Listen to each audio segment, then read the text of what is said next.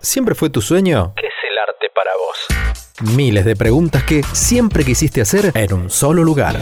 Los artistas como nunca los escuchaste. Sus inicios, anécdotas, momentos y más. El arte y la cultura se unen en Mira Podcasts.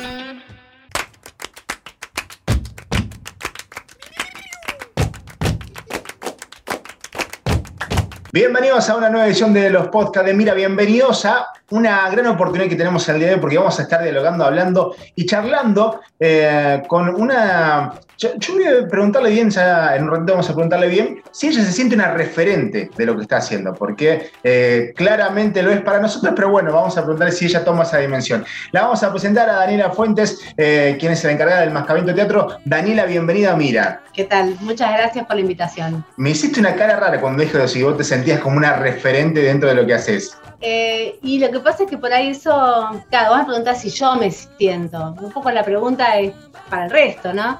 Eh, pienso que puede ser, sí, o sea, creo que la gente nos está referenciando, conociendo. Muchas veces, o sea, hace años, ¿no? Estamos trabajando desde Mascaviento y por ahí a veces me sorprende cómo desde cualquier lado de Río Cuarto, ah, Mascaviento, sí, sí, o sea, hay algo ahí. Y de mí en particular, bueno, puede ser también por el tema de, las obras, de las intervenciones.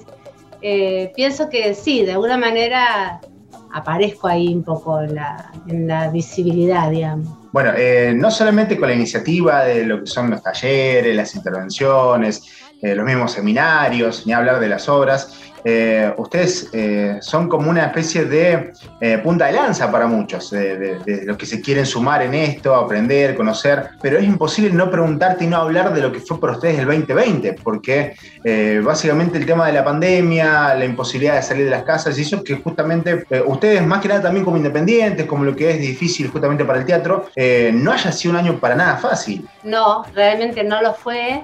Eh, y hubo distintas estrategias y cosas en los distintos artistas o los distintos espacios. Nosotros, particularmente desde Mascaviento, sostuvimos algunas clases por Zoom, eh, muy, muy diferentes a lo que son las clases, pero bueno, hubo una cantidad de gente que pudimos, digamos, seguir relacionándonos por Zoom. Por supuesto, no hubo posibilidades de hacer funciones y funciones nosotros en streaming no hicimos. Eh, por varias cuestiones. Una, porque bueno, para, para hacerlas, eh, por ahí necesitaríamos un cierto equipamiento, para hacerlo bien, ¿no? Como que, que, realmente nos guste a nosotros, por ahí cierto equipamiento, ciertos técnicos y personas que saben más del rubro, filmación. Y por otro lado, porque nosotros, eh, digamos, sentimos que, que el teatro es persona a persona y que lo que no es persona a persona, en vivo y en presencia, está bueno, pero es otra cosa. De esa otra cosa nosotros no conocemos mucho y la verdad que preferimos esperar que se abriera la posibilidad de seguir haciéndolo de modo presencial sin apresurarnos o, atosigarnos, ¿viste? Para decir, ¿cómo lo hacemos ahora? Vamos. Hicimos algunos videos, hicimos algunas cosas, hicimos un, una obra filmada que fue la obra que tuvo que ver con el Teatro Cervantes, que se hizo, ahora se terminó de filmar en noviembre, eh, que ya va a salir para, ya les vamos a contar cuando esté el link de Cervantes para que la vean, pero mm, no, no, no fue una súper preocupación para nosotros tratar de ponernos en este medio electrónico. Eh, eso es, es la verdad. Por otro lado, también eso tiene que ver con las posibilidades de subsistencia, ¿no? Por un lado, nosotros tenemos la sala y tenemos otros trabajos que hacen a nuestra subsistencia cotidiana, ¿no? Trabajos que no, que no son de la sala, que son docentes, tenemos otros trabajos. Eh, y por otro lado, em, bueno, nosotros no, no, justamente por tener otros trabajos, no, no estuvimos eh, viendo exactamente el modo de poder sobrevivir desde el teatro. ¿sí? Ahora, eh, de cualquier modo, aquellos que quisieron sobrevivir a partir de stream y esas cosas, no les fue bien, salvo algunos pocos, estoy hablando por ahí de grupos, no sé, de calle corriente, que ya tienen otro alcance, ¿no? Pero a los grupos independientes, lo que nosotros pudimos saber, porque todo lo que tuvimos, un montón de relaciones se hicieron nuevas en este año de pandemia con teatreros de todo el país, es que salvo la primera función, luego a las, las otras funciones no les resultó a nadie. Entonces, económicamente tampoco significó una mejora, digamos. Eh, tocas un, punto importante que es el tema de eh, aquellos actores, aquellas compañías independientes que intentan justamente hacer su camino eh, y que por lo menos aquí en Río Cuarto usted, es como que usted les abre las puertas para que justamente aparezcan esas opciones, ¿no? aquellos que quieren arrancar, que están diciendo, bueno, es, nuestro humilde aporte a, lo que es el teatro, ustedes se han convertido en ese lado siempre en alguien que les abrita las puertas para el teatro y decir, bueno, vamos a ver qué hacemos. Y, eso se ha hecho ya desde hace muchos años, eh, más de 20, si mal no tengo la, cuenta hecha. 23, eh, 20. Entonces creo que eso también me parece que le suma eh, por más que como decías vos, ustedes no, dependen exclusivamente del teatro porque tienen otras obligaciones, eh, quieran o no, el Mascaviento hoy se ha convertido en una sala importante y para muchos aquella primera opción. Sí, es decir, eh, nosotros igualmente, aún en la pandemia, nosotros desde que empezamos la sala, nuestra intención fue sostener el teatro en Río Cuarto. Es decir, que no que no desaparezca, no porque seamos los únicos, sino porque tenemos esta infraestructura también que es muy importante para un grupo, que no desaparezca, que, se, que digamos, mucha, mucha, pero muchísima juventud y no tan jóvenes hicieron sus primeros pasos de teatro acá, después se fueron a estudiar a otro lado. Em, nosotros estamos súper abiertos, siempre estuvimos a cualquier grupo de teatro independiente que quisiera pisar esta sala no solamente de Río Cuarto, obviamente, sino de todo el país. Y de hecho tenemos muchas veces visitas de, gente, ahora hace poquito estuvieron chicos de Rosario. Eh, acá lo que nos interesa tanto para nosotros como para los que vienen es el, deseo, el deseo enorme de hacerlo y la sería como la ética de hacerlo, ¿no? Así, hago lo mejor, esto que yo te doy es lo mejor que te puedo dar entonces, suponete que haya un grupo que no lo conoce nadie, de un pueblito chiquitito, del, no sé, del norte, del sur de Córdoba, que no sé. Y es un grupo muy vocacional, pero los tipos quieren venir a mostrar su obra en algún lado de Río Cuarto. Por supuesto que nadie le, da bola, o sea, nosotros sí le damos bola, porque nos parece súper importante y que tiene que ver con la promoción y la creación permanente y la identidad de todos nosotros que todos puedan tener un lugar donde hacer y demostrar sus obras. Eso sí, fundamental. Eso siempre fue una idea vectora, digamos, ¿no? Acá es puertas abiertas, es así. Visita nuestra página web www.mira.com.ar. Estás escuchando Mira Podcasts.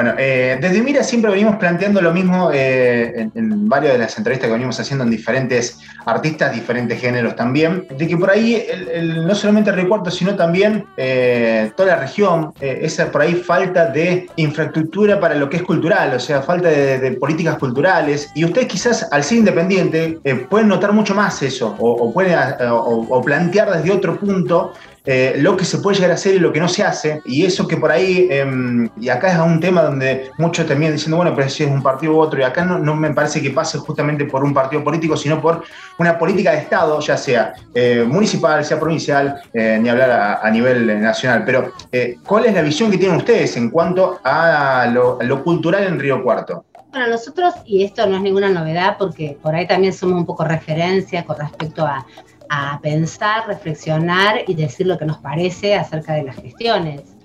Eh, nosotros creemos que no hay una política cultural clara eh, que identifique cuáles son los problemas de la cultura en Río Cuarto y que promocione, ¿no? que no es lo mismo que una función acá u otra allá, sino promover el crecimiento eh, artístico de los propios habitantes y de los propios habitantes que se dedican al arte.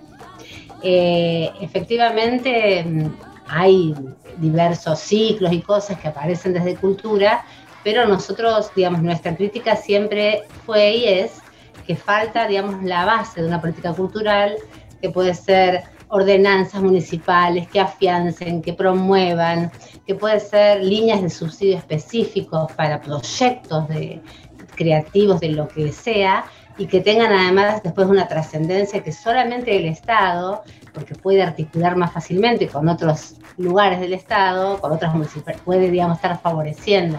Eh, imagínate que, bueno, acá en Río Cuarto, eh, de modo eh, oficial, el teatro no hay, no hay como, no hay una libero que es de que es de artes visuales, o sea, está relegado en ese sentido y y nosotros conocemos mucho Córdoba y muchos otros lugares del país y del interior incluso, y hay una constante, ¿no? Que todos los que somos del interior y que compartimos nuestras reflexiones como salas o grupos, eh, digamos, las capitales eh, son el único lugar que a, que, a los gobernantes les interesa para difundir, para difundir, no para promover. Entonces vos tenés una ciudad de Córdoba, una ciudad de Córdoba con, no sé, 50 salas independientes que a su vez están en crisis hoy. O sea, yo hoy tuve una reunión con la red de salas. Imagínate si ellos están en crisis en Córdoba capital, en donde hay una municipalidad que con todos los problemas y las críticas que la gente le hace a la municipalidad, los compañeros nuestros, sin embargo, aparece con programas, tiene líneas de trabajo, qué sé yo, 100 horas de ensayo, tal, tal cosa, tal otra, o sea, cosas que en donde digamos, puede haber algún tipo de eh, sostenimiento desde el lugar del Estado. ¿Por qué? Porque el Estado además no lo hace. O sea, la actividad nuestra no es una actividad porque a mí se me ocurre, se me cantó y a mí el Estado me tiene que pagar porque es una ocurrencia mía. El teatro existe desde que el hombre empezó a ser hombre, desde el hombre de las cavernas existe el teatro, o sea, lo escénico, digamos. Entonces, esta necesidad que los pueblos tienen, si no las cubre, las cubre el Estado no las cubre, evidentemente los independientes estamos en esa necesidad. Entonces, así como hay una política de salud, tiene que haber una política de cultura. Y te digo más, si no debiera haberla, entonces no debiera haber ni Ministerio de Cultura, ni Secretaría de Cultura, ni su secretaría, o sea, porque si no, ¿para qué tenemos una estructura institucional si realmente la respuesta es no, no, eso, no, nosotros, o sea, ¿para qué? ¿Para qué estamos entonces? Digo, ¿para qué están? Entonces, bueno, ahí hay mucha, hay mucha tela para cortar, hay mucho por ganar y por conquistar en Río Cuarto. De hecho, fíjate vos que como sala de teatro concebida a tal fin, esta es la única sala de teatro independiente concebida a tal fin. Luego hay otros espacios que también hacen funciones y que están como en vías de transformarse en sala, o no sé, pero estamos hablando de una ciudad mediana, de un montón de habitantes, que es la segunda ciudad de, Córdoba. Es la capital alterna, que no sé para qué sirve, pero es la capital alterna, ¿sí? Entonces vos decís, ¿cómo, ¿cómo, puede ser? Hay una... Y en Córdoba hay, no sé, 50 salas. ¿Qué pasó con el Estado? ¿Qué pasó? Porque nosotros no, no, no contenemos toda la necesidad de Río Cuarto. Ni tampoco lo deberíamos hacer, digamos, ¿no? una gran verdad. Lo que planteas vos es algo que desde Mira también se viene planteando eh, esa oportunidad, porque eh, es muy complicado sostener eh, al artista independiente o, querer sostenerse en hacer justamente su arte, su cultura, lo que tiene para exponer, para mostrar, eh, cuando no recibe ayuda, cuando eh, no tiene un lugar donde mostrarse, donde no le ofrecen esa chance, eh, o cuando surge alguna opción, algún, algún evento justamente cultural, ya sea local o, provincial, quizás las primeras opciones no son justamente los artistas independientes, son artistas ya consagrados, Fíjate que justo hoy la gente de la red de salas comentaba que se reabrió ahora en estos días el Teatro Real, el Super Teatro de Córdoba Capital, oficial. El Teatro Real lo abre una compañía que no es de Córdoba. Trajeron no sé ni quiénes son, ¿eh? no sé si son buenos, más. trajeron una compañía de Buenos Aires para la apertura del teatro. Cuando en Córdoba, capital, sin contar todo el interior, hay un montón de obras y gente que está trabajando en teatro. Entonces, fíjate que la visión, la visión se asemeja más bien, una visión comercial de la cultura que una visión eh, social de la cultura. Entonces, en esta visión comercial me parece bárbaro que estén los empresarios, la industria cultural, pero me parece horrible que esté el Estado, porque nosotros si nos, si nos propusiéramos ser teatro comercial, ya sabemos cuál es, digamos, la, la receta, cuál es la fórmula del éxito asegurado.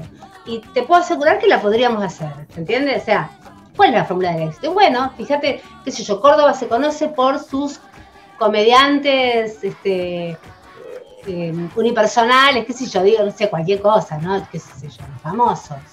Y eso, eso lo hace, esa la hace conocida, todo, todo, toda la Argentina lo conoce, eso se paga. bueno, vamos a eso, si lo podemos hacer.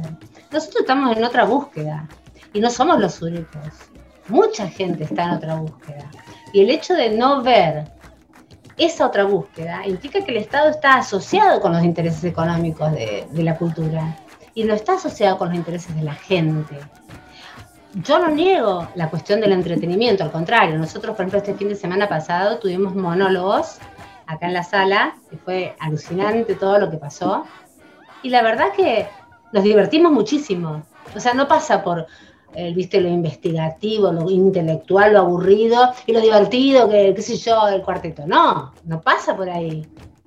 O sea, todo puede ser de alta calidad y todo es válido. Y nuestro, nuestro teatro no es ningún teatro intelectual ni, ni difícil. Nosotros trabajamos lo que queremos trabajar, en donde nosotros encontramos que es un desafío para nosotros. Nosotros con el arte, personalmente y individualmente, eh, nos interesa eh, transformarnos, ponernos en duda, ponernos en tensión, eh, construir algo nuevo, descubrir otro camino. No me interesa repetir una fórmula. Entonces, bueno, ahí hay, hay una enorme diferencia en teatro independiente, que es el teatro que es la usina creativa, que después por ahí pasa el teatro de calle Corrientes, ¿no? Como ha pasado con, con muchos sectores under. Pero te quiero decir que lo creativo está abajo, no está arriba. Está así en todo es tremenda esa definición eh, eh, y muy justa también. Eh, vos sabés que em, viendo un poquito a través de tus redes sociales, creo que fue a fin de enero más o menos, que me pareció simplemente con tus palabras verte eh, emocionada de presentar un flyer con un organigrama y cronograma de actividades del Mascaviento. ¿Fue así? ¿Fue de esa manera? Eh, ¿Fue como una alegría, como volver a, querer mostrar y a que tenga esa presencialidad o por lo menos semi-presencialidad? Sí, totalmente. Cuando nosotros en enero todavía no sabemos bien qué iba a pasar. O sea, viste que ya las salas estaban abiertas acá en Río Cuarto, no en toda la provincia, el 3 de diciembre. En diciembre terminamos el año con muestras para los papás y los amigos de gente que estudia acá, de muy poquita gente, bien, bien chiquitita. Pero en realidad nosotros no sabíamos si la gente iba a querer venir, porque abierto está, pero si los mismos actores y actrices que nos acompañan iban a estar bien y disponibles, o sea, ni enfermos, ni disponibles en todo sentido, en un sentido psicológico, en un sentido, digamos, de todo lo que nos pasó a todos. Eh, tuvimos que remontar un montón de situaciones y concluir un montón de ensayos y cosas para poder resurgir, porque sin estar, eh, viste, cara a cara es muy difícil el trabajo. No digo que sea imposible, pero es mucho más complicado y tiene mucho que ver, eh, nosotros, digamos, la, cuestión del teatro tiene mucho que ver con la grupalidad. Y esta cosa de cada uno en su casa rompe esa grupalidad. Y muchas veces los grupos se autorregulan, se dan ánimos entre sí. Ahora, si está cada uno atomizado en su casa, eso no sucede. Entonces, trabajar desde el deseo de la gente que viene acá a hacer teatro, que luego es la gente que va a hacer teatro con nosotros y vamos a hacer obras. Sostener eso. Luego, sostener que nuestros docentes, que siempre nos están acompañando, puedan estar, que puedan venir, que no estén enfermos, que no se hayan cambiado de trabajo, que no hayan abandonado esto. Y luego, sostener esto que nosotros hacemos mucho, que es recibir gente de afuera, era todo una incógnita, no sabíamos si iba a pasar. Y bueno, lo que pasó en febrero fue alucinante, porque empezaron a llamarnos grupos, a yo quiero ir, y bueno, yo que estaba, hacemos un seminario, y yo dije, bueno, lo hacemos y nos ponemos todo en la difusión, pero no sé, yo no te aseguro, ¿viste? Por ahí no se anota nadie. De repente que se anoten 15 personas, tener que decir, no, no, no hay más lugar, cupo. La verdad que eso está buenísimo y eso es todo un laburo en el que estamos siempre absolutamente solos. Lo hacemos y lo hacemos muy bien, lo hacemos mucho mejor que quienes están por ahí en otros ámbitos con un montón de apoyos y con toda una infraestructura dedicada a eso, ¿no? Nosotros la sala no tenemos empleados, tenemos un colaborador permanente, que es el técnico, que nos trabaja la técnica de la sala y un montón de cosas de mantenimiento. Estamos Jorge y yo, que estamos siendo los profes, qué sé yo. Y después eh, no tenemos una persona dedicada especialmente a la prensa, otra dedicada especialmente a las redes, otra dedicada especialmente a lo que yo estuve haciendo hoy, casi muero todo el día con el celular, pero, viste, con, ¿cuándo empieza la clase? ¿Cuánto sale? ¿Cuánto? O sea, todo eso lo resumimos en estas tres personas eh, de las que trabajamos como gestión, ¿no? Después hay un montón de gente más, pero como gestión somos tres. Entonces, vaya, o sea, esto, digamos, se hace nada más porque se ama con locura, porque no te lo paga nadie. Y tampoco espero que me lo pague nadie. Yo con que la gente venga, que vengan los alumnos, que las salas se complete con el cupo para las funciones, que los grupos quieran venir. A mí está bien, no es que digo, ah, me tiene que pagar alguien, ¿sí? Pero es, es como un modismo, ¿no? Eso no, eso no se paga con nada. Eh, lo que los artistas independientes logran hacer en este contexto, que no solamente de pandemia, sino desde antes, que es tan árido y tan dificultoso, es algo que solamente los artistas pueden hacer, porque los funcionarios no lo pueden hacer, no lo harían, no tienen esta vena, ¿entendés? O sea, no tienen esta pasión por esto. Esto hay que hacerlo con pasión, sacrificio y laburo, mucho laburo, es la única forma. Visita nuestra página web www.mira.com.ar. Mira Podcast. La busqué por todas partes. En cada bar. En cada ruta. En cada piedra del suelo y nadie la había visto nunca. Nadie la había visto nunca. Vos sabés que pensaba, digo, eh, son 23 años, me decías vos, muy, muy pronto 24 años del Mascaviento. La cantidad de obras, la cantidad de ideas, la cantidad de proyectos eh, que han pasado, eh, me imagino que debe ser difícil, pero si tuviera que decir alguna obra que te marque, que te haya marcado, que vos digas, mira, esta la verdad que yo sé que por ahí es un compromiso, ¿cuál fue el, la obra o el momento que vos decís, bueno, eh, realmente esto me representa, esto es lo que yo quería y esto terminó siendo mucho más de lo que yo quería? Bueno, eh, ¿puedo contar con dos cosas? Sí, sí, no hay drama. Una a nivel mascaviento, que creo que nos, o sea, desde, desde siempre y desde al principio aún más investigativamente estuvimos en un laburo muy, muy, muy rico, pero hubo un trabajo que eh, después del cual dijimos, esto no puede ir nunca para atrás siempre tiene que ir para adelante. Creo que ese trabajo fue 448 Psicosis, que fue una, es una obra de una autora inglesa, Sarah Kane, que nosotros eh, versionamos esa obra, en realidad hicimos la obra en sí, pero la, puesta en escena la, completamente nuestra, ya que la obra es una sola persona hablando en un monólogo interminable sin puntos ni comas. Nosotros la trabajamos con un grupo de, éramos 10 personas, 8 en escena, y, esa obra eh, con una apuesta súper, súper impactante, donde se incluyó a toda la casa, no solamente a la sala. Nosotros vivimos acá, es nuestra casa, más que bien. Incluimos nuestro living, nuestro pasillo. Hubo una inclusión necesaria por lo que estábamos contando de toda una serie de cosas. La gente entraba y salía en la mitad de la obra. La obra muy fuerte que tenía que ver con el tema de la medicalización, eh, esta mujer, la historia es que esta mujer se suicida, una mujer joven que termina suicidándose, ¿sí?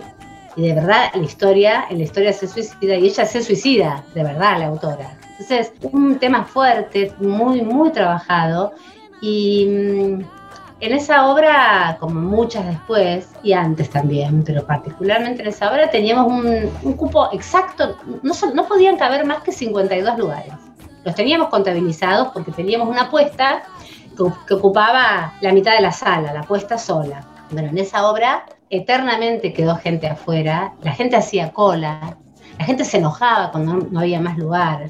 Me tocó a mí estar tanto actuando como en la puerta, ¿no? Este, haciendo de, de boletera. Nadie esperaba ver eso y yo creo que, para, que fue como un impacto grande. Nosotros Eh, eso fue en el 2010, 2009, 2010. Eh, por supuesto que antes habíamos hecho obras del mismo éxito, pero esta obra, eh, no sé, la siento como una inflexión para el mascaviento. Y para mí, mí, yo personalmente, Daniela, la obra que siento que también que marcó, digamos, mi carrera fue Preguntan por un cuerpo, escenas del despojo, que es una obra de 2013 que también interminablemente le hicimos 800 mil veces, la dejamos de hacer por, no porque no, sino porque una de las chicas no pudo y la otra no sé qué, entonces dejamos de hacerla y tenemos muchas ganas de volver a hacerla porque lo que sucedía con esa obra era, era la verdad maravilloso, el tema de la trata de personas, ¿no? Fuerte como el otro tema. Y bueno, en esa obra yo fui de quien escribió la obra, ¿no? Eh, específicamente con lápiz y papel. Entonces la siento más como una cuestión más personal eh, aún que la de Sara Kane, que la escribió Sara Kane, cuya puesta le hicimos Jorge y yo, pero bueno, una cosa diferente. Gracias por sumarte, por quedarte y escucharnos. Muy pronto volveremos con más historias para contar. Para más info, ingresa a www.mira.com.ar.